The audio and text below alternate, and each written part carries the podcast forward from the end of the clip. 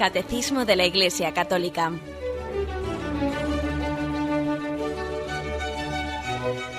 Un programa dirigido por Monseñor José Ignacio Munilla, Obispo de San Sebastián.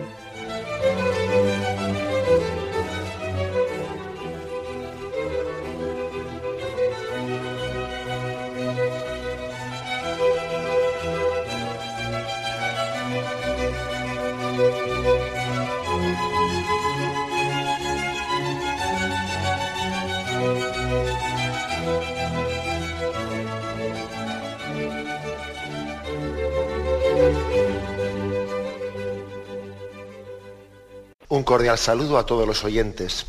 Un día más, con la gracia del Señor, proseguimos el comentario del Catecismo de nuestra Madre la Iglesia. Y dentro de la explicación del sacramento de la Eucaristía, en la que nos encontramos, estamos en el apartado que explicita el desarrollo de la celebración eucarística. Y en concreto comenzamos a partir del punto 1350, donde dice la presentación de las ofrendas. Bien, dice así este primer punto. La presentación de las ofrendas, el ofertorio. Entonces se lleva al altar, a veces en procesión, el pan y el vino que serán ofrecidos por el sacerdote en nombre de Cristo en el sacrificio eucarístico en el que se convertirán en su cuerpo y en su sangre. Es la acción misma de Cristo en la última cena, tomando pan y una copa, solo la Iglesia presenta esta oblación pura al Creador, ofreciéndole con acción de gracias lo que proviene de su creación. La presentación de las ofrendas en el altar hace suyo el gesto de Melquisedec y pone los dones del Creador en las manos de Cristo. Él es quien en su sacrificio lleva a la perfección todos los intentos humanos de ofrecer sacrificios. Bien, algunas afirmaciones, he intentado desglosar, desgranar las afirmaciones de este, de este punto 1350. La presentación de las ofrendas, lo que llamamos el ofertorio, el ofertorio es un momento eh, base, básico, es un momento clave que nos introduce ya, terminada, concluida la liturgia de la palabra, nos introduce en la liturgia de la Eucaristía. Y la liturgia de la Eucaristía parte también de un hacer partícipe al hombre de eso que va a celebrar. Le quiere también introducir a él en ese misterio que va a ser eh, celebrado. Y entonces lo primero que se hace es hacer unas ofrendas. ¿Qué puede ofrecer el hombre a Dios? ¿Qué puede ofrecer? Difícilmente el hombre puede ofrecer algo a Dios como si Dios careciese de algo que nosotros tenemos que dárselo, ¿no? Sería absurdo, sería una caricatura de Dios pensar que yo le voy a ofrecer a Dios algo, pues como si yo tuviese algo al margen de Dios. Yo no tengo nada al margen de Dios. Todo, todos los dones que yo tengo son dones recibidos. ¿Qué tengo yo que no me haya sido dado gratuitamente? Todo es don, todo es gracia. Uno, un cristiano, cuando cae en cuenta de, del don de la providencia de Dios, pues entonces se percata de que todo lo que, todo lo que le rodea, todos esos dones, todos esos talentos, todas esas cualidades, pues son precisamente eso, son dones, son dádivas. Por lo tanto, ofrecer, ofrecer a Dios no es sino en primer lugar, caer en cuenta de que toda nuestra vida es un regalo de Dios y volver al autor de los dones las cosas que por él han sido dadas. Es como decir, Señor, tú me lo distes, te lo ofrezco, que es casi como decir, quiero utilizarlo para tu mayor gloria. Es poner al servicio de Dios las cosas que han sido dadas por Dios. Eh, tenemos que entenderlo así. ¿eh? Es decir, la auténtica ofrenda, la verdadera ofrenda, el espíritu de la ofrenda, no consiste en darle a Dios algo que él no tenía, sino que es devolver a Dios sus dones, ponerlos al servicio de Dios para gloria de Dios, caer en cuenta que todos los dones de Dios de los cuales estamos rodeados, Nos han sido dados pues para que reviertan en mayor gloria de Dios y santificación del hombre. ¿Eh? Eso, dicho sea de entrada. Eh, las ofrendas es un momento en el que integra el hombre, ofrece todo, toda su vida, todo su ser junto con el sacrificio de Cristo. Tened en cuenta que la Iglesia invita, invita a quien participa de la Eucaristía, le está invitando a tomar parte, a ofrecer su vida en el sacrificio de Cristo. En ese mismo momento también tienen lugar eh, las ofrendas, se, se, pasa también las ofrendas. los monaguillos, mientras que tiene lugar el ofertorio, están pasando también las bolsas para hacer una oferta.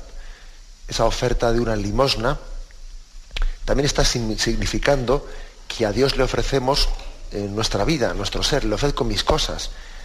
La Eucaristía estaría eh, incorrectamente, o sea, insuficientemente celebrada si le hurtásemos, si hurtásemos este momento de la ofrenda.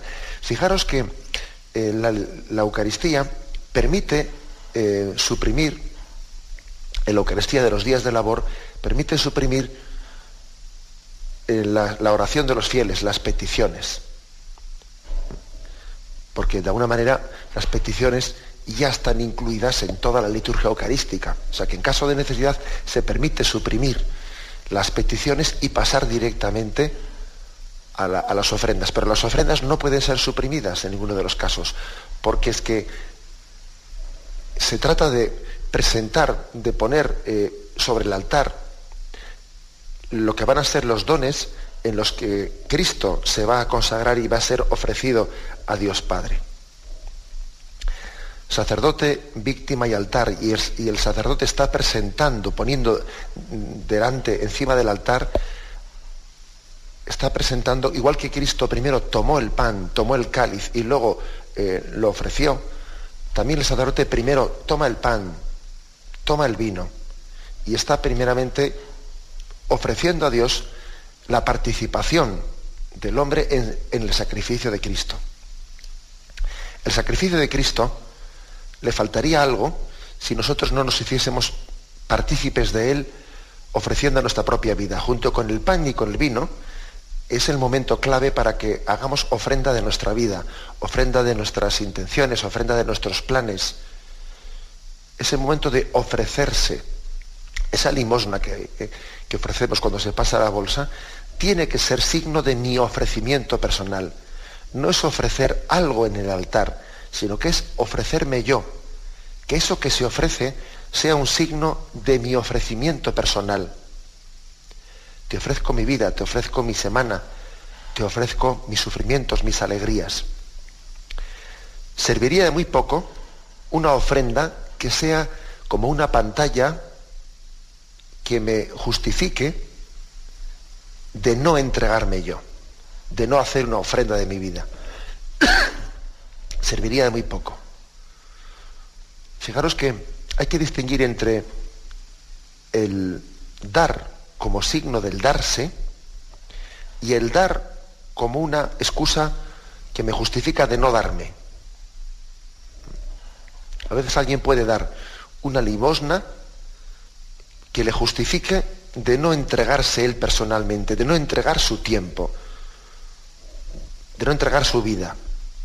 Hay quien da para justificar su conciencia de que no se da, de que no da su vida. Da algo por no darse él. Sin embargo, la verdadera ofrenda es aquella que en eso que da, en eso que ofrece, está significando su entrega personal y este es el verdadero ofertorio. A eso se refiere eh, la Iglesia cuando, cuando está pidiendo que todos participemos, que todos participemos de, esa, de ese ofertorio. Fijaros que el sacerdote, después de haber ofrecido el pan y el vino, pronuncia una oración secreta inclinándose, inclinándose sobre el, sobre el pan y el vino y dice, acepta Señor nuestro corazón contrito y nuestro espíritu humilde, que este sea hoy nuestro sacrificio y sea agradable en tu presencia. Es decir, que el sacerdote eh, está pronunciando en secreto una oración en la que dice, que estas ofrendas que, estamos haciendo del pan y del vino, o otras cosas más que hayan podido ser ofrecidas en el, en el ofertorio, sean signo de nuestro espíritu humilde, que se presenta como un sacrificio agradable en su presencia. Es decir, eso que he ofrecido es un signo de mi ofrecimiento humilde, de mi ofrecimiento humilde. Esta oración ¿no? que se pronuncia en secreto es bien, bien significativa. ¿eh? Como también comentábamos que en el ofertorio también es muy significativo esa, e, esa agua, esa gota de agua que se añade al vino y que tiene em, la significación de la participación de cada uno de nosotros en el sacrificio de Cristo. Dice la oración secreta que se pronuncia, el agua unida al vino sea signo de nuestra participación en la vida divina de quien ha querido compartir nuestra condición humana. Es decir, el ofertorio es pues el momento en el que el hombre vuelve hacia Dios los dones que Él nos, nos ofreció a nosotros, cayendo en cuenta de que, de que todo nos lo dio para, para bien del hombre y gloria de Dios. Las cosas no se nos han dado porque sí, pues porque mm, sin, una, sin una finalidad. Las cosas se nos han dado para el bien del hombre, para nuestro bien propio, para nuestra santificación y para gloria de Dios. El ofertorio es, un buen momento de caer en cuenta de ello. Cómo utilizo los bienes materiales, todos los bienes que Dios me ha dado, ¿no? Fijaros que San Ignacio de Loyola, especialmente en la primera meditación de principio y fundamento, insiste mucho en que el hombre debe ejercer un señorío, un señorío sobre todos los bienes creados saber utilizarlos y saber servirse de ellos en tanto y cuanto nos ayudan para el servicio de Dios y saber desprenderse de ellos en libertad y sin apego en tanto y cuanto nos están estorbando en el seguimiento de Jesucristo. Bueno, pues esto también mm, se está reflejando, se debe de reflejar en el momento del ofertorio. El hombre recibe de Dios los bienes y los tiene que recibir con señorío, Señorío quiere decir siendo que su voluntad sea dueña de las cosas y no sea esclavizada por ellos. Que el hombre posea los bienes materiales, no que los bienes materiales le posean al hombre. Hay veces que el hombre es poseído por los bienes materiales, más que ser él el que los posea en libertad. El hombre está llamado a recibir como un don, pero también a que esos dones después no le esclavicen no le esclavicen. Y el ofertorio es esto, el ofertorio es un ejercicio para que el hombre no se esclavice nunca, para que caiga en cuenta de que eso que Dios me ha dado, yo lo tengo que ofrecer. Lo que Dios me ha dado no es para pegarme a ello, sino para que sea ofrecido para gloria de Dios. Un buen momento, pues este, ¿no? Momento clave de la Santa Misa, pues para, para meditar sobre nuestra relación con los bienes materiales. Ofrezco a Dios los dones que de he recibido. Y, y, es un momento para que caiga en cuenta de aquello que decía San Pablo. El que tenga, que tenga como si no tuviera, el que posea como si no poseyese, sino con, sino con plena conciencia de que hemos recibido en depósito unos bienes, en depósito. Y recibir en depósito es que eso que me ha sido dado tiene que ser al mismo tiempo producido, producido como los talentos que no son enterrados, sino que son puestos al servicio, al servicio de los demás, para gloria de Dios. Esto, esto lo significamos en el momento del ofertorio. Vamos a tener un momento de reflexión y continuamos enseguida.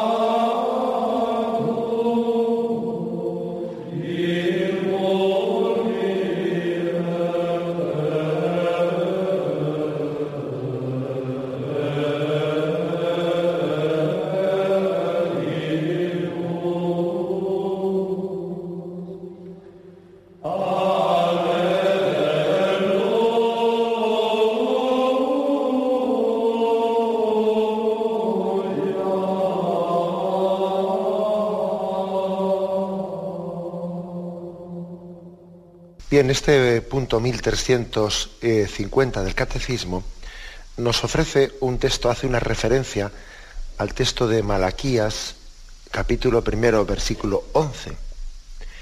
Un texto que dice, pues desde el sol levante hasta el poniente, grande es mi nombre entre las naciones, y en todo lugar se ofrece a mi nombre un sacrificio de incienso y una oblación pura pues grande es mi nombre entre las naciones, dice Yahvé Sebaot. Hay como una profecía del profeta Malaquías en las que se habla de un sacrificio que sería ofrecido desde el oriente hasta el poniente, un, sacrificio que iba a llenar pues, todo el orbe, que iba a ser ofrecido en todo el orbe de la tierra, en todos los tiempos, una profecía de la Eucaristía que es ofrecida pues en toda la universalidad eh, de, la Iglesia Católica. Bueno, en primer lugar, que caigamos en cuenta de que el hombre siempre, eh, ancestralmente, ya en las culturas antiguas, ya en las religiones antiguas, había eh, ofrecido sacrificios a, Dios. La espiritualidad de la ofrenda parece que, que es muy connatural también a, una religiosidad natural que quiere buscar a Dios y en ese deseo, en ese intento de buscarlo, recurre también a ofrecerle a Dios, ¿no? A ofrecerle dones a Dios. Yahvé eh, purificó largamente eh, esa, esa concepción, esa espiritualidad de la ofrenda. La fue purificando para así prepararle al pueblo de Israel para entender cuál era la verdadera ofrenda de, ofrenda de Cristo, para entender esa ofrenda. Primeramente existió el riesgo de que la ofrenda fuese, fuese valorada eh, pues, por un ritualismo externo. ¿eh? La ofrenda pues, estaba, eh, estaba muy, muy tipificada, de, tipificada de cómo tenía que ser el ritualismo, de cómo se sacrificaba pues, un, cordero, un ternero. tenía que ser un macho cabrío sin defecto, sin mancha, que tuviese tanto tiempo, etc. las, las ofrendas el, ese ofrecer sacrificios a Dios, pues pudo, en primer lugar, caer en un ritualismo de, de pensar en la materialidad de la ofrenda. Y los profetas están denunciando a Israel, haciéndole entender de que de poco sirve una ofrenda en la que uno esté pensando en el ritualismo, en la materialidad, materialidad de esa ofrenda, si esa ofrenda no es signo de un ofrecimiento humilde de quien hace, hace ese sacrificio, de quien ofrece ese sacrificio. Esa fue una de las formas ¿no? en las que eh, la religiosidad del Antiguo Testamento fue purificada a través de, la llamada de los profetas. vosotros me ofrecéis sacrificios, pero vuestros corazones están lejos de mí. Vuestra ofrenda Vuestra ofrenda permanece lejana y vacía por Dios. Vuestros sacrificios no son aceptos a Dios, no son agradables a Dios. Porque vuestra ofrenda, como hemos dicho antes, vuestra ofrenda es un ofrecimiento de algo que de alguna manera me está excusando, pretendiendo justificar mi conciencia eh, de mi falta de entrega, eh, de mi falta de entrega eh, personal. El Señor no necesita de nuestros dones.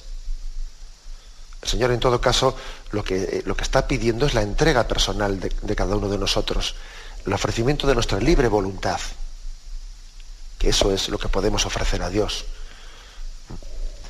Bien, pues esta es, esta es, una primera línea de, de, purificación que Yahvé con paciencia a través de los profetas va haciendo y está educando al pueblo de Israel para que aprenda a ofrecer, para que aprenda a ofrecerse pero aún y todo, aún y todo hay que decir que, la ofrenda, la ofrenda del hombre, incluso aunque tenga buena intención, aunque el hombre procure ofrecer sus, sus propios mm, sentimientos más sinceros, aunque, aunque se presentase ante el altar, no ya con una ofrenda vacía y ritual y ritualista, no, sino uniendo a ella, uniendo su, su deseo, su voluntad más sincera de ofrecerse a Yahvé, aún así el hombre sería impotente. Tal es, tal es la grandeza de Dios y tal es la distancia ¿no? que se, mm, la distancia ontológica que separa al hombre de Dios, tal es así que sería pura gracia y pura misericordia que esa ofrenda del hombre, por muy sincera que sea, por muy sincera, pues llegue a Dios y llegue al corazón de Dios. Y esa pura misericordia, ese ser ofrecidos y, que nuestra, nuestra oferta llegue a Dios, se hace en Cristo. Es la ofrenda de Cristo la que hace que cualquier ofrenda nuestra sea presente ante, ante Dios Padre. La ofrenda de Jesucristo es como la patena, la patena en la que nuestras ofrendas llegan a Dios. Mi ofrenda, y me estoy hablando no de una falsa ofrenda, sino la ofrenda de un corazón, de un corazón puro, de un corazón sincero, se está ofreciendo en la patena de Cristo a Dios Padre. Por lo tanto, eh, no únicamente se nos está enseñando cómo ofrecernos, sino también por medio de quién ofrecernos. Estamos ofreciéndonos por medio de Jesucristo. Sabemos que si no buscamos su mediación, pues no tenemos, el hombre no tiene libre acceso a Dios Padre si no es por Jesucristo. ¿A dónde voy yo? Yo que me he pensado que yo, que, el hombre es capaz de, de llegar al, al corazón infinito de Dios si Él primeramente no hubiese hecho el gesto de, descender a nosotros por su misericordia en Jesucristo. Es que me creo yo que el hombre es capaz de llegar a esa, a esa infinitud de Dios, al corazón infinitamente grande y grandioso de Dios, si Él primeramente no se hubiese bajado, si no hubiese llegado hasta mí en la encarnación de su Hijo Jesucristo, sacerdote. Mis ofrendas pueden llegar a Dios no solamente porque estén bien hechas, con un corazón humilde, porque sean expresión de, ofertar y entregar nuestra vida personal a Dios, sino que aparte de que la ofrenda esté bien hecha, como expresión de un corazón humilde y sincero, es muy importante el a través de quién la hago, para que yo busque el conducto para que pueda llegar a Dios. Y ese a través de quién la hago es Jesucristo mismo. Él me ha abierto el camino de cómo hacer ofrenda de mi vida. Yo me ofrezco en el altar, junto con el pan y el vino, ofrezco toda mi vida porque creo que a través de la ofrenda de Cristo, mis, mis, ofrendas personales, unidas a las de Jesucristo, tienen en Cristo un camino para llegar al Padre. Acordaros que Jesucristo es camino, verdad y vida. Y es camino es el camino por el cual yo puedo llegar al Padre. Es el camino a través del cual hago mi ofrenda. Cuando Cristo dice, Padre, a tus manos encomiendo, yo lo digo con Él. Uno mi oración a la de Jesucristo, me fundo en Él para que mi ofrenda al Padre tenga a Cristo como camino, como conducto de ofrenda en mi vida. Bien, un aspecto importantísimo, como veis. ¿eh? un aspecto importantísimo sin el cual no se entendería por qué cuidamos tanto eh, este aspecto del ofertorio. Añádese a esto también eh, pues el hecho de que en el, en el libro del Génesis, capítulo 14, versículos 17-18, allí se presenta el pasaje en que cuando venía Abraham de, la guerra y venía de, de, vencer a diversos reyes, se presenta de una forma misteriosa se le presenta el sacerdote eh, Melquisedec. Y este sacerdote Melquisedec es, de alguna manera, imagen, imagen del sacerdote, del sacerdocio de Jesucristo. ¿eh? Pues bien, vais a ver en este texto como estamos viendo como una prefiguración de, lo que es el ofertorio. A su regreso, después de batir a Kedor Luamer y a los reyes que, que con él estaban, le salió a Abraham al encuentro el rey de Sodoma en el valle de Sabé. Entonces Melquisedec, el rey de Salén, presentó pan y vino, pues era sacerdote del Dios Altísimo, y le bendijo Dios diciendo, bendito sea Abraham del Dios Altísimo, creador de cielos y tierra, y bendito sea el Dios Altísimo que entregó a sus enemigos en tus manos. Y díjole Abraham, perdón, y diole Abraham el diezmo de todo. Dijo luego el rey, el rey de Sodoma a Abraham, dame las personas y quédate con la hacienda. Bien, aquí tenéis, por lo tanto, como una especie de, pasaje del Antiguo Testamento en el que la gente ve como, perdón, en el que la Iglesia ve como una prefiguración de lo que es el ofertorio de la Eucaristía. Melquisedec sale a, su encuentro y presentó pan y vino. Presentó pan y vino. En ese momento, Abraham le ofrece el diezmo, ¿eh? le ofrece el diezmo de todas las cosas, pero sin embargo, fijaros, a, eh, el Melquisedec, el sacerdote, dice que no aceptó, le dijo, quédate con el diezmo y hazme que ese diezmo sea imagen de la ofrenda de tus hijos. La verdadera ofrenda no es la del diezmo, sino si ese diezmo está significando la ofrenda de tus hijos, de, de, nuestra vida real, de nuestra carne y de nuestra sangre, de todo aquello que somos ofertado en el altar. Aquí, por lo tanto, un pasaje del Antiguo Testamento en el que vemos eh, prefigurada este ofertorio de la Eucaristía, el ofertorio del pan y el vino. Lo reflexionamos y continuamos enseguida.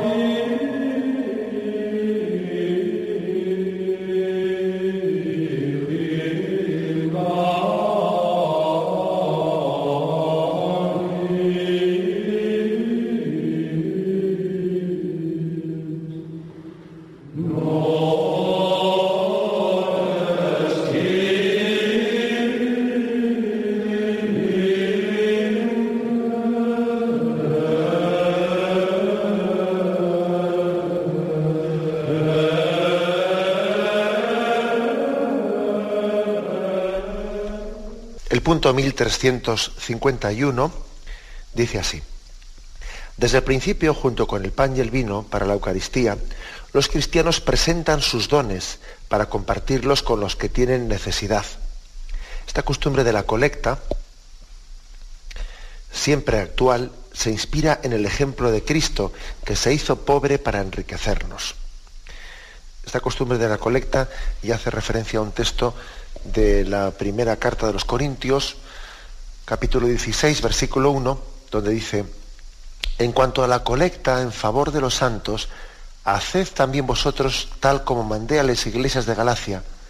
Cada primer día de la semana, cada uno de vosotros reserve en su casa lo que haya podido ahorrar, de modo que no se hagan las colectas cuando llegue yo, etcétera, etcétera. Es decir, mm, fijaros que aquí eh, San Pablo da instrucciones instrucciones para hacer esa colecta semanal, el primer día de la semana, etcétera, etcétera. Y es más, incluso eh, para que caigamos en cuenta de que la colecta no es algo baladí, ¿eh? incluso está pidiendo que se prepare, que esté preparada esa colecta, para que llegado ese momento sea, sea ofrecida algo que durante la semana ha sido preparado. ¿Eh? Como cuando a nosotros nos, nos entregan pues, un, un sobre del domum, ¿eh? y nos recuerdan que el siguiente domingo pues va a ser el Domun y entonces uno parece que con eso tiene que preparar, ¿no? Preparar su ofrenda durante la semana. Bueno, pues eh, eso mismo está aquí diciendo San Pablo en la primera carta a los Corintios, capítulo 16, ¿eh? versículo primero. Tal es así que tiene que ser tomada en serio esa ofrenda que se pide Pablo pide que sea preparada y que no se haga de una manera improvisada, así como voy a ver si, si tengo algo por aquí, ¿eh? como a veces hacemos, ¿no? Ver si tengo algo por aquí para, para, para, quitármelo de encima. Pues no, pues eso no, eso no es serio y eso no es caer en cuenta de que nuestra ofrenda, nuestra ofrenda, pues tiene que ser signo de la ofrenda de nuestra vida. Y eso también tiene que traducirse sin duda alguna en la seriedad del óvulo, de nuestra participación en todas aquellas eh, causas que sean, pues bien sean del sostenimiento de la Iglesia, bien sean de las obras en favor de los pobres, de los necesitados, del sostenimiento de las misiones, etc. No vamos a decir que, el dinero eh, sea, sea, el patrón para, para medir eh, pues, cuantitativamente, ¿no? como si cuantitativamente se pudiesen medir, medir los dones. absoluto. Basta recordar ese, pasaje del óvulo de la viuda ¿eh? del Evangelio. Pero es verdad, es verdad que, que mucho, mucho nos reímos, ¿no? A veces, o mucho ridiculizamos, pues eh, a veces la historia de la Iglesia, pero ¿quién de nosotros, eh, quién de nosotros hoy en día sería capaz de hablar de los diezmos o de ofrecer los diezmos como en un tiempo se ofrecían? A ver a quién, a quién le tocan el, el bolsillo y se le hablan de lo que son los diezmos sin que, sin que eso les cueza. ¿eh? Porque es verdad que, que mm, hay un, pues un tipo también de, católicos que son muy devotos, eh, sí, que son muy amantes de, sus devociones y, tienen un, verdadero cariño ¿no? al Señor y quieren seguirle, pero que no les toquen el bolsillo. ¿Me explico? O sea, que no les toquen el bolsillo, porque como les toquen el bolsillo, hayas pinchado en hueso. Has pinchado en hueso y entonces ya suscita ya una especie de, rechazo visceral. Eso también existe, por desgracia. Eso también existe. Y si existe eso, pues no nos engañemos, pues quiere decir que hay un apego y una falta de desprendimiento en nosotros. Y si nuestra ofrenda no es generosa, es signo de que nuestro corazón no es libre. No es libre. Si nuestra ofrenda no es generosa, pues conforme o proporcionalmente a nuestras circunstancias, a nuestra situación, etcétera, etcétera, ¿no? Pues quiere decir que, que el amor de Cristo todavía no nos ha conquistado plenamente, todavía no hemos sido cristificados en todas las facetas de nuestra vida. La cristificación es una tarea, una tarea ardua, porque somos como, mm, si me permitís el ejemplo, como una cebolla que tiene muchas capas. Y cada una de esas capas, pues eh, sí, tiene contacto una capa con la siguiente, pero, pero tarda a veces en empapar una capa a la siguiente. Y así también nos pasa a nosotros en la tarea de la santificación.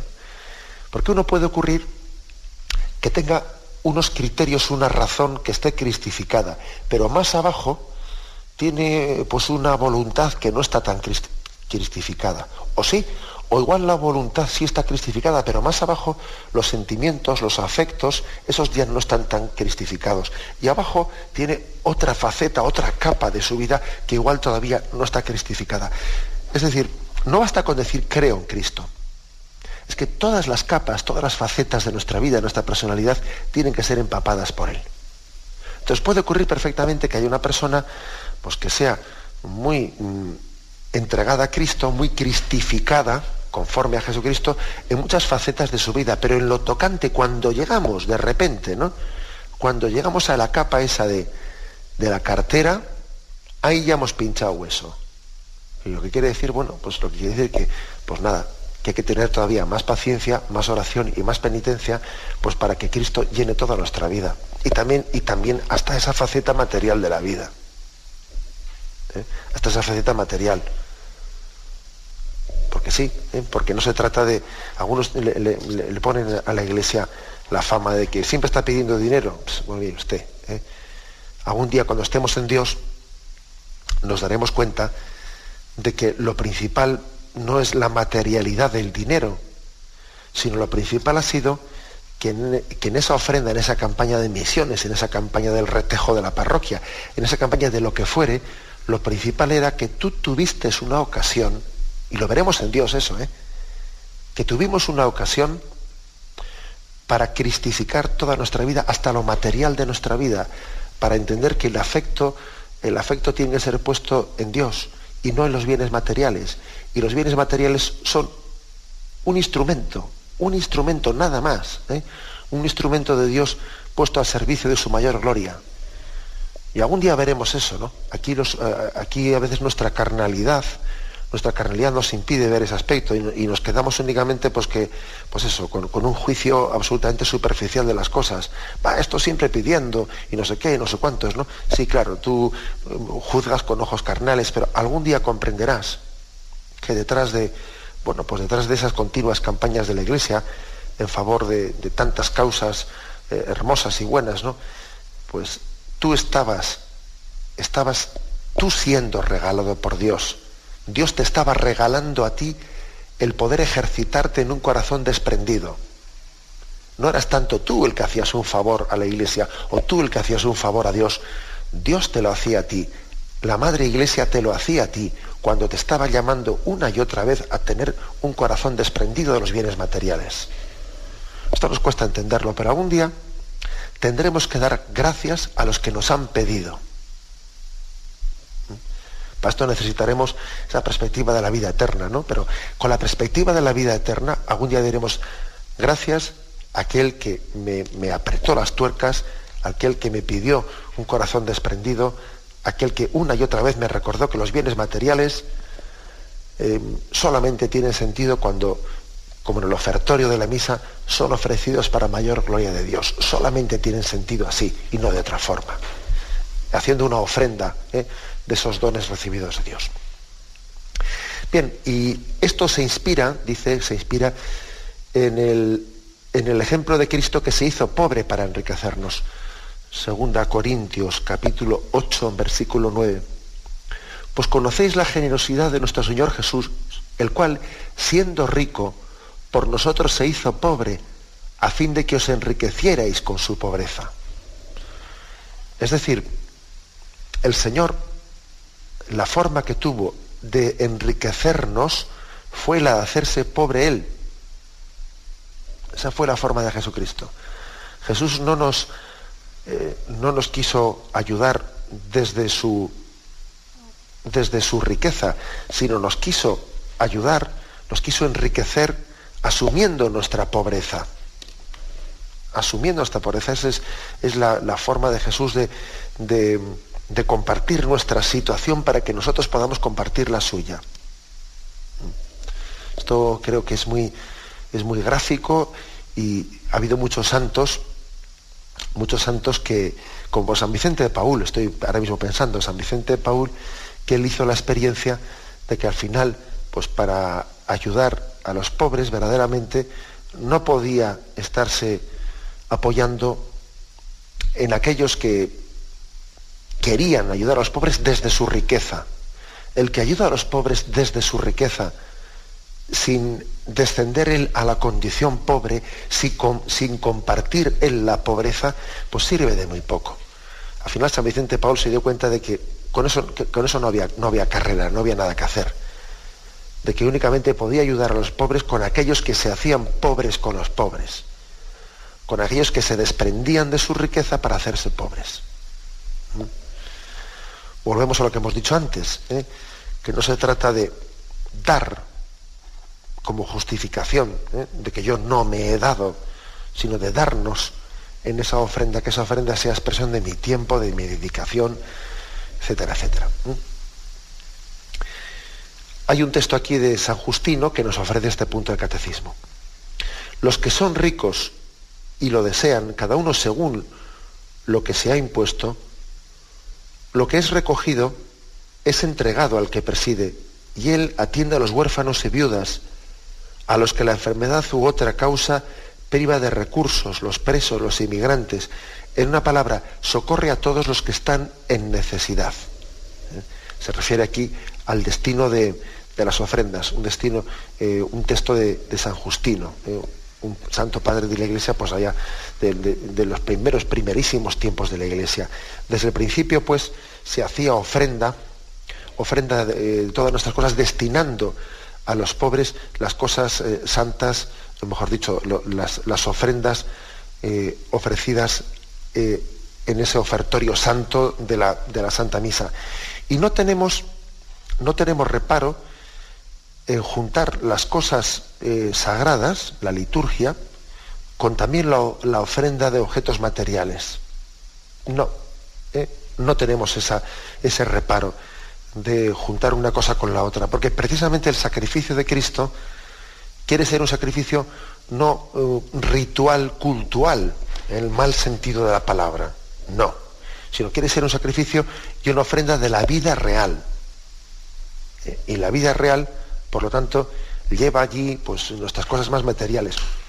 Yo recuerdo que siendo, pequeño, siendo no sé yo qué años tendría, pero había, momentos en mi infancia en los que cuando veía que se pasaban las bolsas en la misa, me parecía como que aquello era un acto, ¿cómo decía yo? Como mezclar, mezclar lo profano con lo divino. ¿Eh? mezclar lo profano con lo religioso, como diciendo, ay, no, no podían pasar la bolsa en otro momento, que parece que estamos aquí juntando las cosas eh, sagradas, nos estamos distrayendo de las cosas de Dios con cosas profanas y, mundanas, con el vil dinero. Yo recuerdo eh, así, en, un momento de mi infancia, en el que pude tener esa sensación. La sensación como que esas ofrendas de bienes materiales, del dinero especialmente, hecha en ese momento, te ruborizaba un poco. ¿Eh? Parece como que era introducir ahí un aspecto que no sé, que chirriaba al, acto sagrado, al acto religioso. Pero luego yo creo que con el paso del tiempo, también la iglesia, la iglesia madre, le ha ido enseñando a uno, nos ha ido enseñando a todos el verdadero significado. No tenemos que tener reparo en que en el acto sagrado, en el acto de culto a Dios, eh, se vaya, se integre también un aspecto tan material como la ofrenda de un dinero. No. Porque es que ese, el dinero, el ofertorio también de lo material, forma parte de nuestra vida misma. Y el ofertorio no tendría sentido si no sería ofrecer mi vida real, lo que soy, lo que tengo. Serviría de mí poco un culto eucarístico que fuese una ofrenda pues eso, ¿no? De ideales, de propósitos hermosos. No, no, aquí descendemos a lo real. descendemos a lo real y la verdad es que mm, cuando incluso concretamos lo real hasta en lo monetario, pues estamos siendo muy realistas. ¿eh? Estamos siendo muy realistas, porque hoy en día, incluso desde el punto de vista práctico, el ofertorio, o sea, lo más práctico para ser ofrecido, pues es que, pues es, que es el, dinero, ni más ni menos, que a veces, incluso cuando uno quiere, cuando uno quiere ayudar a, pues a los necesitados ante hacer mundo, pues somos muy tendentes a, pues a decir, bueno, y podríamos hacer una recogida de tal, podríamos hacer una recogida del otro. Sí, sí, pero todo eso puede estar muy bien, pero te aseguro que lo más práctico, lo más práctico va a ser sencillamente el dinero como, como forma vamos, directa de poder ayudar a cada uno, incidir en sus necesidades, de facilidad de, llegar, de, etcétera, etcétera, etcétera. ¿eh? O sea que también creo que tenemos que unir la espiritualidad a la practicidad. Las dos cosas son perfectamente compatibles, espiritualidad y practicidad, y capacidad de llegar eh, al hombre en sus situaciones reales, y de mezclar lo humano y lo divino. Y, y llevar al ofertorio nuestras cosas reales, el día a día de nuestra vida. Pues eso, no, no tengamos miedo a, que la ofrenda de lo material esté como manchando, ¿eh? manchando un sacrificio espiritual. Bien, vamos a dejarlo aquí. ¿eh?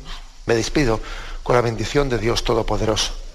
Padre, Hijo y Espíritu Santo descienda sobre vosotros. Alabado sea Jesucristo.